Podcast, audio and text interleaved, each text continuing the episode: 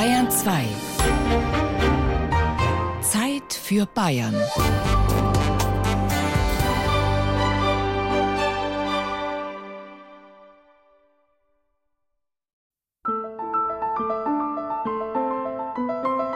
Mittelfranken an der Grenze zu Baden-Württemberg. Hier an einer Wörnitzfurt ist vor mehr als 1000 Jahren eine Siedlung gegründet worden, die später zur Stadt Dinkelsbühl wurde. Und hier führt auch heute noch eine Brücke über einen Flussarm zum Wörnitztor, das aus dem Mittelalter stammt. Heimatpfleger Rudolf Weigel deutet nach oben. Man sieht hier also auch das gewaltige Mauerwerk aus Sandstein. Im unteren Bereich das Stadtwappen der Stadt Dinkelsbühl und rechts daneben das Wappen der Freien Reichsstadt. Der Reichsadler also. Und das Dinkelsbühler Stadtwappen daneben zeigt tatsächlich Dinkel. Drei goldene Ähren auf rotem Grund. Die Stadtmauer hat seinerzeit Ludwig I. gerettet. Die Bürger wollten sie eigentlich abtragen als Baumaterial. Aber der bayerische König bestand darauf, das alte Gemäuer zu bewahren. Und so umschließt die Mauer noch heute lückenlos die Altstadt. Die geht komplett außenrum, zweieinhalb Kilometer lang, 16 Türme und diese vier Einfahrtstore. Sie können also nur durch das Tor rein, es gibt keinen anderen Weg. Also wenn man die Tore zumacht, kann keiner mehr reinfahren. Das gibt auch Geborgenheit und trägt zur Identität der Dinkelsbühler bei, sagt Rudolf Weigel. So eine Stadtmauer war eminent wichtig, sagt Günter Dippold. Er ist Historiker, Volkskundler und Bezirksheimatpfleger von Oberfranken. Und er findet, wer vom Städteland Bayern spricht, trifft die Sache nicht ganz. Ja, das Städteland ist innerhalb Bayerns ganz klar Franken und auch Schwaben. Wobei es auch in Franken natürlich regionale Unterschiede gibt, aber im Grunde ist die Zahl der Städte, das sagt ja noch nichts über das Gewicht der einzelnen Städte aus, was die reine Zahl der Städte angeht, schon Franken und Schwaben vorne dran. Die Stadtmauer also. Sie war eigentlich der vielleicht wichtigste Punkt, der eine Stadt im Mittelalter ausgemacht hat, so Dippold. Die Stadt ist im Grunde nichts anderes als eine Großburg. Die Bewohner der Stadt heißen ja auch bezeichnenderweise nicht Städter, sondern Bürger. Ein befestigter Platz und das Bequeme für den Fürsten war oder für den Stadtgründer ganz allgemein. Nicht er musste diese Befestigung erstellen, sondern das war Sache der Bewohner. Die Stadtmauer ab 1372 erbaut, war damals der Stolz der Bürger von Dinkelsbühl. Sie zeigten mit dem Großbauwerk auch ihren Reichtum. Steinreich. Der Ausdruck stammt aus dieser Zeit. Denn Steinbauwerke waren im Mittelalter etwas Besonderes. Ursprünglich war Dinkelsbühl eine staufische Stadt und wie auch andere mittelalterliche Städte sehr praktisch für die Fürsten. Es waren die Bürger gehalten, auch sich in Waffen zu üben, Waffen zu besitzen.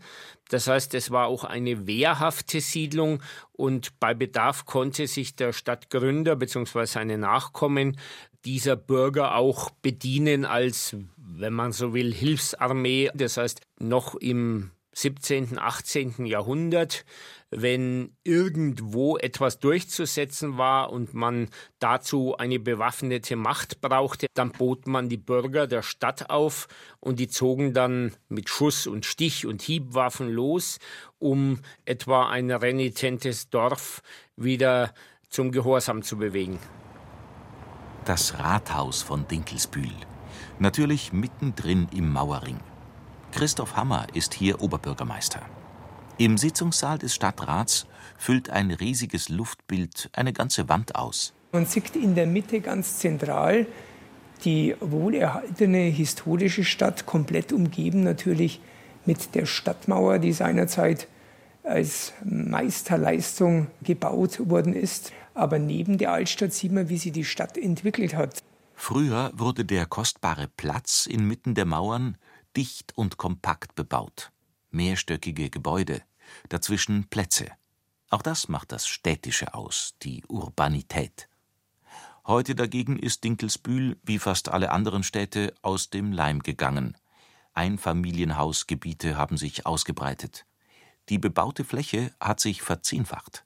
Trotzdem findet Christoph Hammer. Bis auf ein paar kleinere Fehlentwicklungen muss man sagen, die Stadt hat es schon verstanden, über die Altstadt hinaus auch alle weiteren Entwicklungen so an die Stadt anzubinden, dass die Altstadt immer der Mittelpunkt geblieben ist und nicht wie in anderen Bereichen, wo sie an der Peripherie dann Supermärkte entwickelt hat, die dann eigentlich zum Mittelpunkt der Stadt geworden sind, weil die Städte innen ihre Funktion verloren haben. Das ist bei uns anders. Der Mittelpunkt von Dinkelsbühl ist die Altstadt. Früher war es klar, die Mauer der Stadt trennt drinnen und draußen. Heute verschwimmen diese Unterschiede. Gibt es zwischen urban und dörflich noch die suburbanen Vorortbereiche, die sich immer weiter ausdehnen? Beobachtet nicht nur Günter Diepold. Es ist ja etwas, was heute völlig verwischt.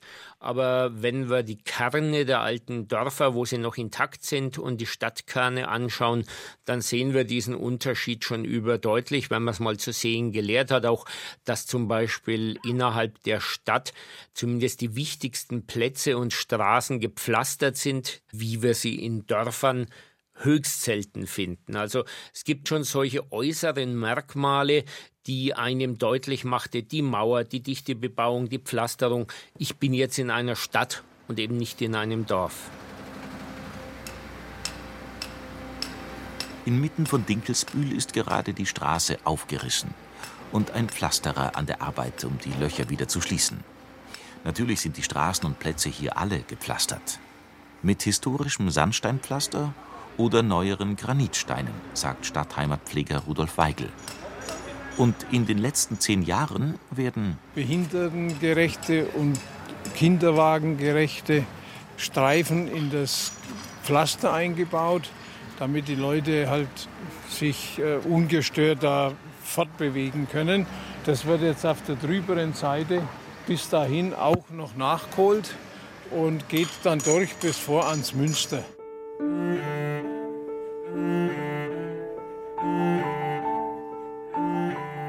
Steinerne Mauer, die gepflasterten Straßen, das hatte die Stadt im Mittelalter dem Dorf voraus.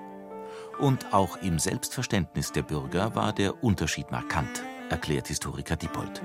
Man fühlte sich schon als etwas Besonderes, als über die Dorfbewohner erhaben. Dieses Selbstbewusstsein gab es durchaus auch in den kleineren Städten, an denen vor allem Franken reich war und ist, auch wenn sie nicht allzu mächtig anzusehen waren. Da unterscheidet, um ein Wort der frühen Neuzeit zu zitieren, nur die Mauer den Bürger und den Bauer. Also die Stadt bedeutete auch sehr viel Anspruch, der nicht immer und nicht durchweg der Wirklichkeit entsprach. So mancher Landbewohner wird sagen, dieses übersteigerte Selbstbewusstsein der Städter, die hochnäsig auf die vermeintlichen Provinzler herabschauen, auch wenn oft nicht viel dahinter ist, das hat sich bis heute gehalten. Aber der Unterschied zwischen Stadt und Land, das ist ja nicht nur eine wirtschaftliche Frage, sagt Hans-Georg Hermann. Er ist Professor für bürgerliches Recht, deutsche und bayerische Rechtsgeschichte an der Münchner Ludwig-Maximilians-Universität. Er hat viele alte Urkunden gelesen, in denen bayerischen Städten ihre Rechte verbrieft werden. Und so ist für ihn klar, den Stadtbürger machte über Jahrhunderte hinweg vor allem seine rechtliche Stellung aus.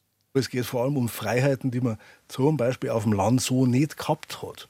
Ansätze von Gewerbefreiheit, Ansätze von Erbfreiheit, Kontinuität in der Güterweitergabe über die Generationen hinweg. Das war auf dem Land alles schwieriger. Die Bürger der bayerischen Städte und die Regierenden haben über die Jahrhunderte ein beträchtliches Selbstbewusstsein entwickelt, das sich auch in den Quellen niederschlägt, sagt Rechtshistoriker Hermann. Also Städte, die zum Beispiel für sich selber entdecken, dass sie eine eigene Geschichte haben und die aufschreiben. Sowas wie Stadtchroniken oder sowas. Sowas zeugt von Selbstbewusstsein, von Wir-Bewusstsein.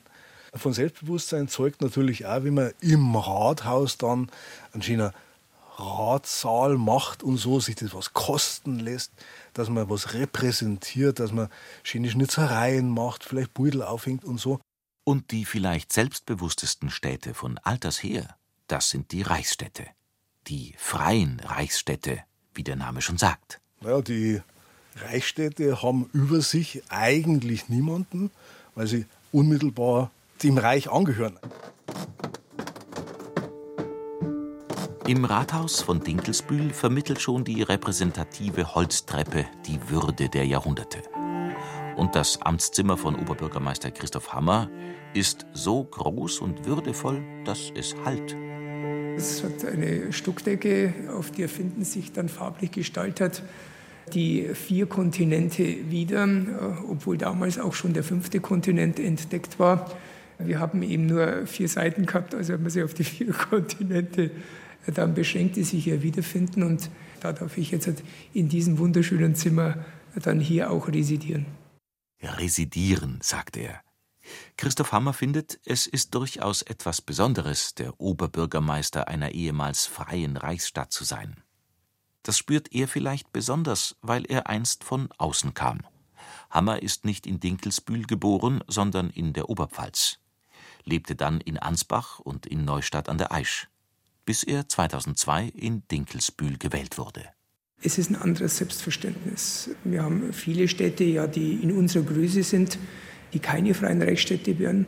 Bürger sind immer stolz auf ihre Stadt. Aber das, was wir in den ehemaligen Reichsstädten haben, dieses Selbstbewusstsein, dieser Bürgerstolz, dieses Wir sind etwas doch herausgehoben Besonderes, das merkte ich eigentlich schon ganz am Anfang. Das hat nichts mit Arroganz zu tun, aber wenn du immer mit dem Selbstverständnis gelebt hast, das Zentrum letztendlich von einer Region zu sein und dann letztendlich nur dem Kaiser unterstellt zu sein und nicht einem Markgrafen, so wie in Ansbach, dienen zu müssen, das hat die Menschen natürlich schon stark geprägt.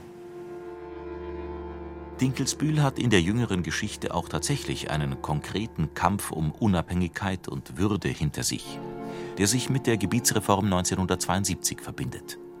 Seitdem ist Dinkelsbühl, ehemals Reichsstadt und bis dahin zumindest noch Kreisstadt, in den Landkreis Ansbach eingegliedert worden. Und damit doch irgendwie der alten Markgrafenstadt untertan. Der Landkreis Ansbach ist heute der flächenmäßig größte in Bayern. Und historisch betrachtet nicht unbedingt logisch zusammengesetzt. Dinkelsbühl hatte immer starke Bindungen nach Schwaben, gehörte auch einst zum Schwäbischen, nicht etwa fränkischen Reichskreis. 1972 gab es ja durchaus Überlegungen, dass die Reichsstädte Dinkelsbühl und Nördlingen einen äh, gemeinsamen fränkisch-schwäbischen Landkreis äh, bilden. Es ist dann nicht zustande gekommen. So gesehen sieht man aber daran schon, dass eigentlich zwischen Ansbach und Dinkelsbühl waren eigentlich immer schon Spannungsverhältnisse. Und ich glaube schon, dass äh, die, dieser Abstand auch zu Ansbach uns durchaus manchmal auch ganz gut tut. Wir sind natürlich Ansbach auch verbunden über die Kreisverwaltung zum einen und über das gemeinsame Krankenhausverbund, mittlerweile den gemeinsamen Sparkassenverbund. Aber wir sind dann schon der Meinung, dass wir auch im Vergleich zur Markgrafenstadt schon eigentlich was Besonderes sind.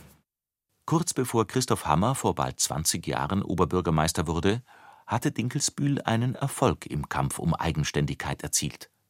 1998 wurde die 12.000 Einwohnerstadt zur großen Kreisstadt befördert. Dinkelsbühl ist seither die kleinste große Kreisstadt im Freistaat. Damit haben wir natürlich sehr viele Privilegien, die wir ja früher als Reichsstadt quasi selbstverständlich hatten.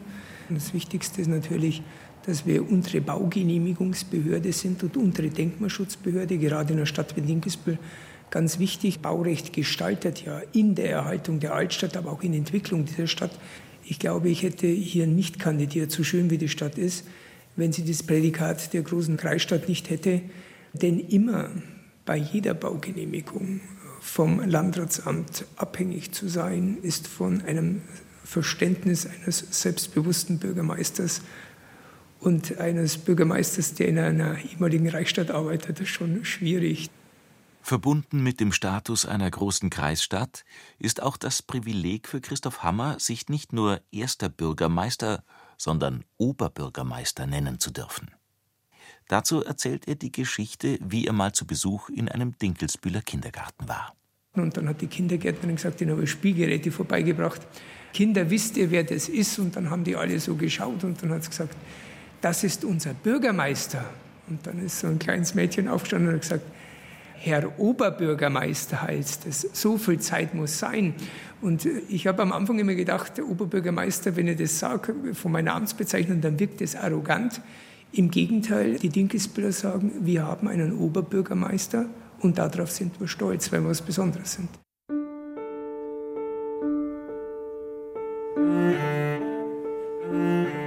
Der Stolz des Bürgers, der sich seiner Rechte bewusst ist, der sich mit seinem Gemeinwesen identifiziert, nicht als Untertan, sondern als auch wirtschaftlich unabhängiges Subjekt. Nicht auf Anweisungen von oben warten, sondern das Schicksal in die eigenen Hände nehmen. Das haben die Städte nach Bayern gebracht. Und solche selbstbewussten Bürger brauchen nicht nur die Städte, sondern das ganze Land bis heute, um zu prosperieren. Freie Reichsstädte. Auf dem Gebiet des heutigen Bayern waren das die großen Nürnberg, Augsburg, Regensburg. Daneben Rothenburg, Schweinfurt, Windsheim, Nördlingen, Kempten, Kaufbeuren, Weißenburg und eben Dinkelsbühl. Fast alle liegen in Franken und Schwaben, mit Ausnahme Regensburgs keine in Altbayern. In der Renaissance haben sich die Reichsstädte in der Nachfolge der Stadtrepublik Rom gesehen, erklärt der oberfränkische Bezirksheimatpfleger und Historiker Günther Diepold. Man hatte diese aus der Antike so geschätzte republikanische Verfassung, auch wenn das in Wahrheit eher Oligarchien waren als Republiken. Das sind Städte, die gerade im ausgehenden Mittelalter, gerade in der beginnenden Neuzeit, also grob gesagt bis zum Dreißigjährigen Krieg, blühten. Später, ab dem Barock, kommt dann die große Zeit der Fürstenstädte, vor allem der Residenzstädte. Die sehen ganz anders aus als eine Reichsstadt, was man im Stadtbild oft bis heute gut erkennen kann.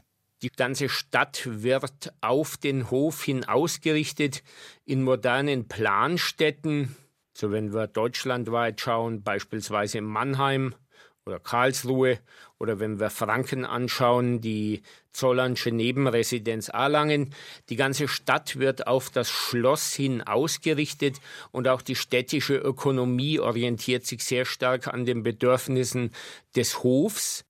Bei den Kleinstädten gibt es auch Mischformen, wo im Lauf der Jahrhunderte mal das Rathaus in den Vordergrund tritt und mal das Schlösschen, die Nebenresidenz des Landesfürsten. Generell fällt auf, in Franken gibt es sehr viele kleine Städte, bis heute. Orte wie Rothenfels am Main mit 1000 Einwohnern und Stadt Steinach bei Kulmbach mit 3000 Einwohnern haben seit alters her Stadtrecht. In Altbayern ist das ganz anders. Garmisch-Partenkirchen etwa mit 27.000 Einwohnern ist bis heute keine Stadt, sondern Marktgemeinde geblieben.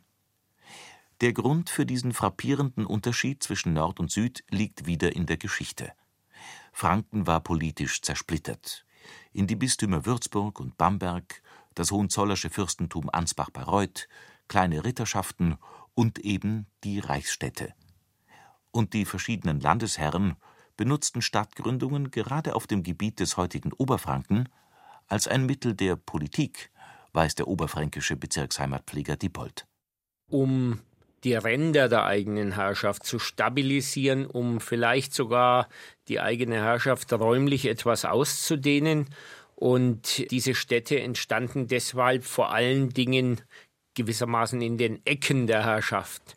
Und Ecken und Ränder und Grenzen gab es allerdings viele und deswegen sind eben auch viele Städte gegründet worden, häufig auch zwei regelrecht gegeneinander. Und das hat letzten Endes dazu geführt, dass da im 14. Jahrhundert aus einem Raum, der um 1200 noch gar keine Stadt hatte, eine Gegend mit sehr vielen Städten geworden war. Allerdings liegt auf der Hand, dass Ränder und Ecken der Herrschaft nicht die geografisch günstigsten Orte für eine Stadt sind, um zu prosperieren. Es fehlte dazu vielfach das Hinterland. Und so ist zum Beispiel Stadt Steinach von den Bamberger Fürstbischöfen gegen das Hohenzollernsche Kulmbach gegründet, nie recht urban geworden und immer klein geblieben. Ganz anders in Altbayern. Hier gab es die wittelsbachischen Herzöge mit ihrem deutlich größeren und stabileren Territorium. Städte zur Grenzbefestigung zu gründen war da nicht nötig. Siedlungen waren oft auch gar keine Städte, sondern eben nur Märkte. Wenn man es weiß, fällt ganz klar ins Auge, dass die Siedlungsstruktur in Altbayern anders ausgelegt ist als in Franken. Bis heute, sagt der Rechtshistoriker Hans-Georg Hermann von der Münchner Ludwig-Maximilians-Universität. Wenn man übers Land fährt, dann merkt man, dass das schon wie, ein Netz über Bayern ausgebreitet ist. Wenn man um die Märkte und Städte so einen Kreis zieht, dann ist man so bei ungefähr 20 bis 30 Kilometer, quasi so eine Tagesreiseentfernung. Das ist eine etwas, was sehr systematisch ausschaut, sehr funktional ausgerichtet ist, natürlich auch an die Verkehrswege hängt. Das ist in, in Franken ganz anders. Da ist die Territorialität viel mehr Fleckerlteppichmäßig. Man sieht sofort, das ist ein anderes Strukturmerkmal, als wenn man hier so, wie in Altbein sage jetzt, eine leitende Hand haben. Jemand haben, der schaut, ob das Ganze ja funktionieren kann. Diese leitende Hand der Wittelsbacher hatte für die altbayerischen Städte freilich auch ihre Nachteile. Stichwort Kuratel, das sagt eigentlich alles. Da steht jemand unter staatlicher Vormundschaft und wird behütet, weil man ihm nicht zutraut, dass er es selber selbstverantwortlich machen kann. Zum Zeitpunkt ihrer Gründung im Hochmittelalter bekamen die Wittelsbacher Städte zwar durchaus ansehnliche Freiheiten von ihren Fürsten. Für die Landesherren war das auch eine Art Werbeargument, mit dem sie Neubürger anlockten. Das blieb aber nicht so. Es trübt sich dann allerdings in der frühen Neuzeit zunehmend ein, weil in der frühen Neuzeit die Landesherren im Selbstverständnis, jetzt sage ich mal ein bisschen anachronistisch, ja dann absolutistisch sein wollen. Und der absolutistische Herrscher, wie der Name schon sagt, der will am liebsten an nichts gebunden sein. Die Wittelsbacher nahmen ihren Städten die Freiheiten also zunehmend wieder weg. Herzog Maximilian I. war darin besonders eifrig. Die großen Residenzstädte Landshut und München konnten sich noch etwas mehr Eigenständigkeit bewahren, sagt Historiker Hermann. Für kleinere wie Deckendorf, Tölz, Vilsbiburg oder Wasserburg etwa sah es aber anders aus. Dann gibt es klare Ansage, ihr habt Folgendes zu tun und wenn ihr das nicht macht, dann kriegt es jemanden, der das für euch erledigt.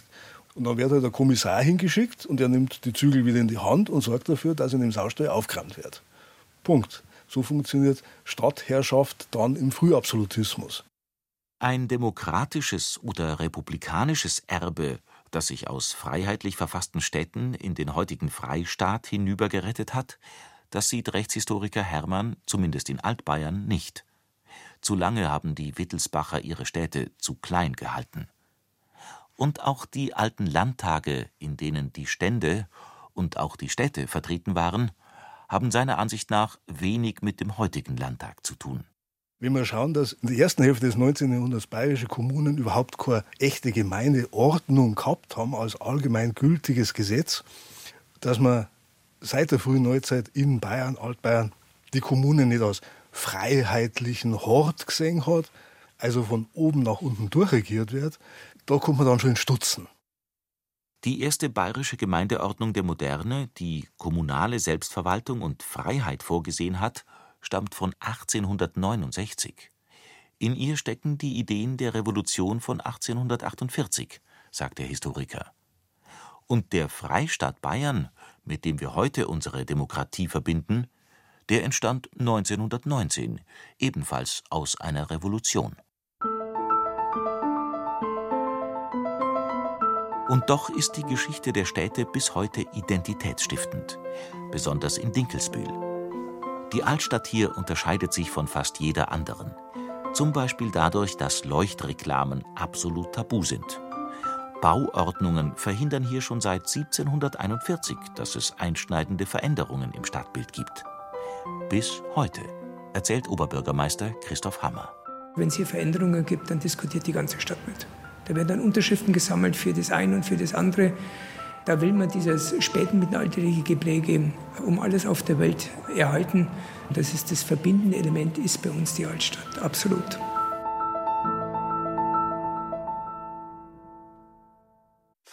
Wenn Ihnen dieser Podcast gefällt, empfehlen wir. Man sagt nicht Valentin, sondern Valentin.